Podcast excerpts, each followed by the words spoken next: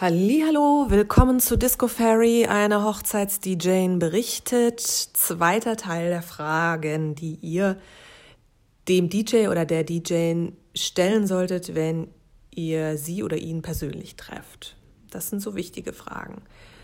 Letzte war die Rücktrittsoption, habe ich im Podcast davor behandelt. Die nächste Frage sind, sind die Unterbrechungen nach dem Eröffnungstanz okay oder sollen lieber alle Spiele, Reden etc. vor dem Eröffnungstanz abgeschlossen sein?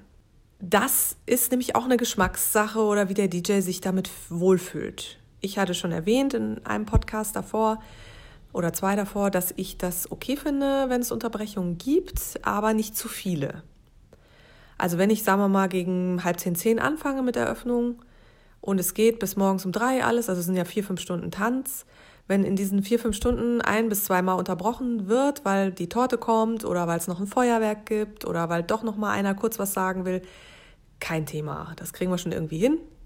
Ich würde nicht dazu raten, ständig zu unterbrechen oder lang zu unterbrechen. Das ist auch ein ganz, ganz großer Fehler. Da hatte ich einmal die Situation, dass ein Paar gefeiert hat und ein guter Freund hat den ganzen Tag über Videoaufnahmen gemacht und hat sich dann vorgenommen, das dem Paar abends noch zu zeigen, so als Überraschung. Das heißt, während alle gegessen haben, saß der in der Ecke und hat geschnitten und hat noch ein bisschen weiter gefilmt und so. Ne? Er war dann fertig um 1 Uhr morgens. Da war die Stimmung gut. Und dann wollte er natürlich gerne diesen Film zeigen, weil er sich ja so gefreut hat, dass er das jetzt noch geschnitten hat. Das Brautpaar hat natürlich gesagt, ey, kein Thema, machen wir. Alle haben sich hingesetzt, der Film dauerte fast eine Dreiviertelstunde. Und ihr wisst, was ich meine. Die Leute saßen und haben im Prinzip den Tag angeguckt, den sie gerade erlebt hatten. Also, sie konnten sich noch an alles erinnern. Es wäre nicht nötig gewesen, das jetzt zu gucken, aber man wollte, wie gesagt, diesem Freund da einen Gefallen tun. Die Folge war in dieser Dreiviertelstunde, irgendwann war es Viertel vor zwei, die Leute sind müde geworden, haben lange gesessen, haben dann in sich reingespürt und gemerkt, oh, es reicht auch langsam, es ist ja schon Viertel vor zwei. Und als der Film um war und ich dann wieder versucht habe, das Ganze hochzureißen und die Musik zu spielen, ist mit einem Schlag die Hälfte schon mal nach Hause gegangen. Oder ins, die haben, glaube ich, da übernachtet, irgendwie in ihre Hotelzimmer. So. Das Brautpaar war echt traurig. Die haben wirklich gedacht, diese Party geht bis 4 Uhr morgens, 5 Uhr morgens. Und die war gegen 2.30 Uhr fertig, die Party. So, da denke ich halt dann so, ey, Leute, so eine Unterbrechung zu der Uhrzeit äh, und so lang, dreiviertel Stunde, muss nicht sein, ja? Ihr macht's kaputt, ihr macht's den Leuten kaputt und das ist nicht schön. Das dazu. Punkt 14. Machst du auch Moderation und lustige Ansagen oder hältst du dich lieber im Hintergrund? Wichtige Frage. Es gibt in Brandenburg nach wie vor ganz, ganz viele Leute, die das richtig wichtig und gut finden, wenn der DJ zwischendurch auch mal was sagt oder wenn er mal einen Witz macht oder eine Ansage oder äh, die Leute animiert oder ein Spiel sogar moderiert. Das finden die ganz toll. Und ich habe etliche Kollegen da aus dem Bereich, die das nach wie vor auch machen und auch mit voller Leidenschaft und das total klasse finden. So ein bisschen alleinunterhaltermäßig.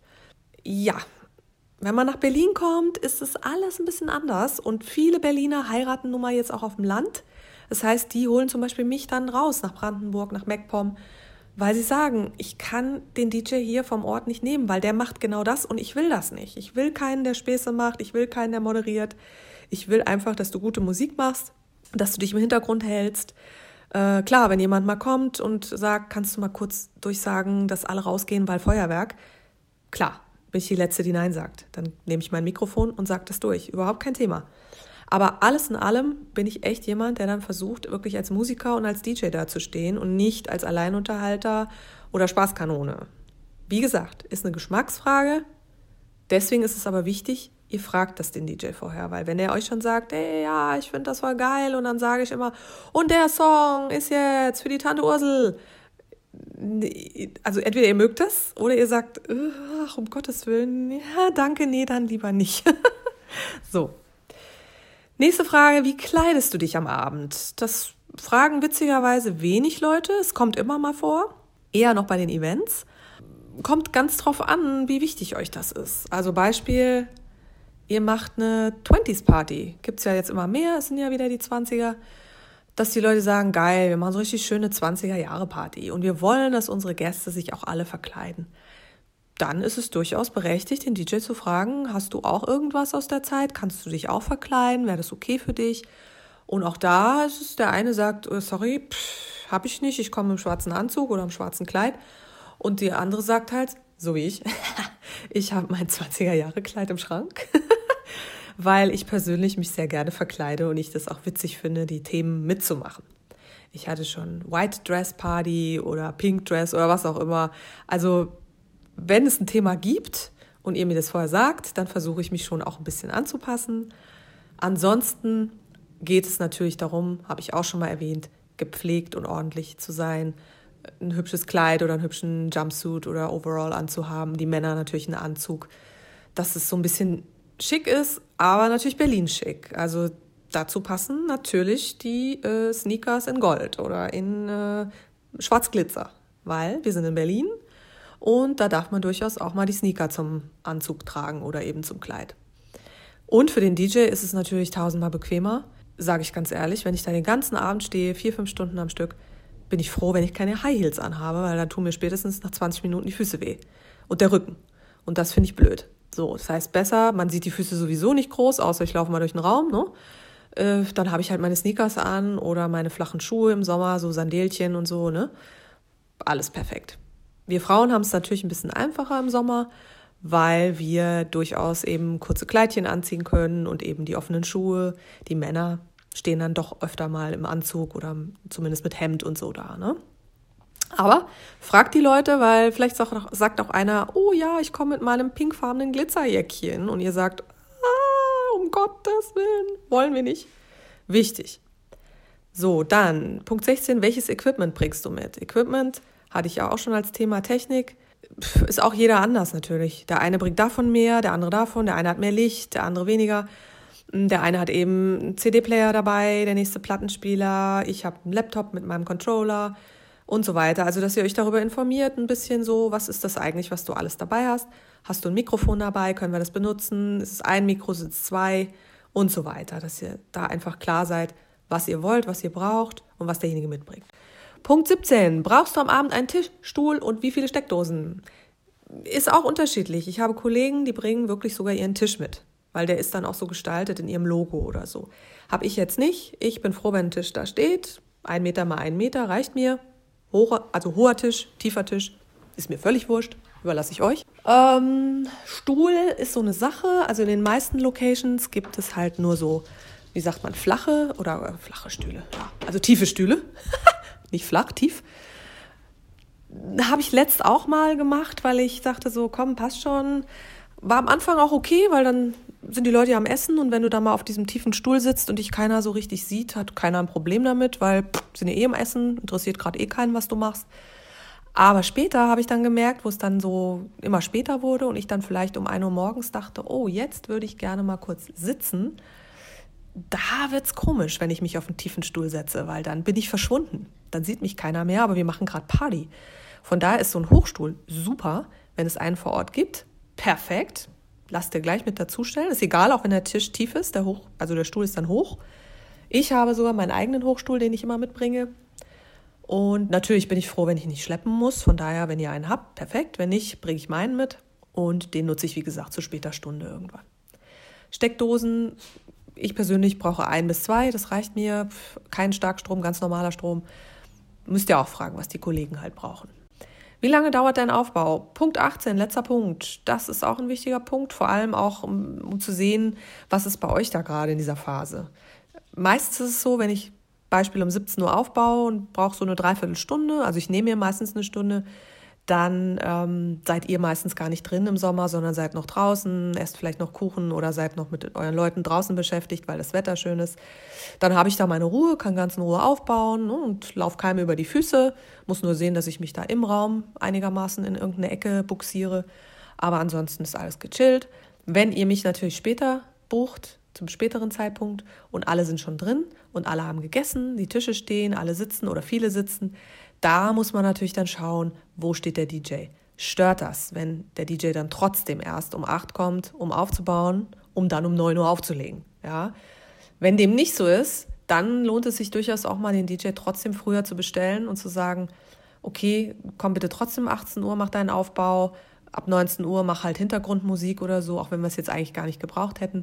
Aber wir können es halt nicht machen, dass du erst um 20 Uhr aufbaust, weil dann rennst du den Leuten äh, von Buffet, also dieses Buffet aufbauen über die Füße oder den Gästen im schlimmsten Falle auch. Ne? Ähm, was nicht geht, weil es eben, wie gesagt, auch oft weit weg ist von da, wo ich wohne, ist, dass ihr sagt, ach Maja, bau doch mal um 17 Uhr eine Stunde auf und dann geh wieder irgendwo hin und komm halt um 9 wieder. Das geht für mich halt nicht, weil ich kann in dieser Zeit keinen anderen Job annehmen. Das ist für mich verschwendete Zeit. So wäre ich einfach später gekommen und hätte die Zeit noch mit meiner Familie gehabt oder mit Einkäufen oder was auch immer ich am Samstag sonst mache. Äh, und so muss ich dann plötzlich äh, ne, gucken und sagen, äh, ja, okay, ich bin um 17 Uhr da und dann sitze ich drei Stunden in der Pampa und habe nichts zu tun. Wenn ihr das zahlt, habe ich kein Problem damit. Dann komme ich um 17 Uhr, baue die Stunde auf und setze mich auch drei Stunden in die Pampa.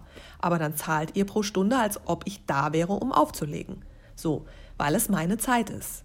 Deswegen sage ich, gut planen, gut schauen, wo wollt ihr mich da haben oder wann kann ich den Aufbau machen. Manchmal ist es ja im Nachbarzimmer, dann ist es gar nicht so schlimm, dann stört es keinen. Oder in einem anderen Raum oder irgendwo äh, draußen in einer Scheune oder so.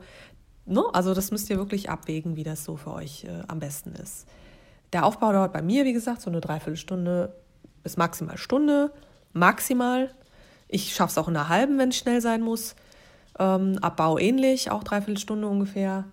Und das zählt aber bei mir, also das ist sozusagen außen vor. Die Preise, die ich als Kostenvoranschlag mache, ist für die Playtime, für die Spielzeit. Und der Auf- und der Abbau gehören einfach hinten und vorne dran. Die werden dazu gestückelt.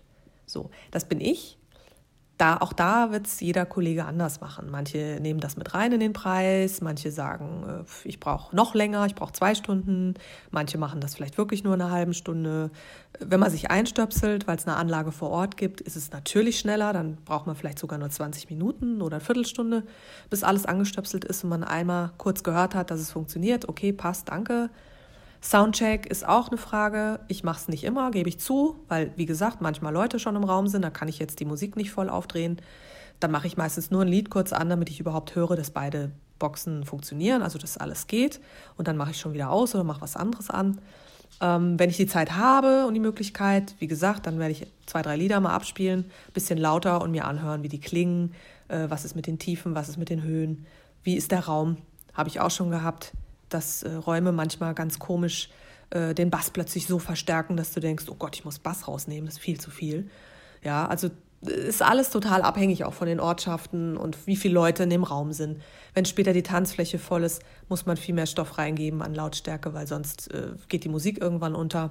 Genau, aber das sind alles so Kleinigkeiten, das macht jeder individuell und jeder anders. Das Licht muss ja auch noch irgendwie gestellt werden. Da kommt es eben auch drauf an, wo stört man keinen, was kann man hier bestrahlen, was eben äh, okay ist, dass keiner drüber stolpert, ähm, dass die Leute nicht dagegen rennen, weil sonst die Sachen natürlich auch kaputt gehen. Ne?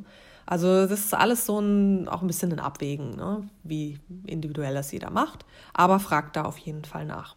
So, das sind für mich so, sage ich mal, die 18 Hauptfragen, die ihr eurem DJ oder eurer DJ stellen solltet, wenn ihr sie persönlich trefft.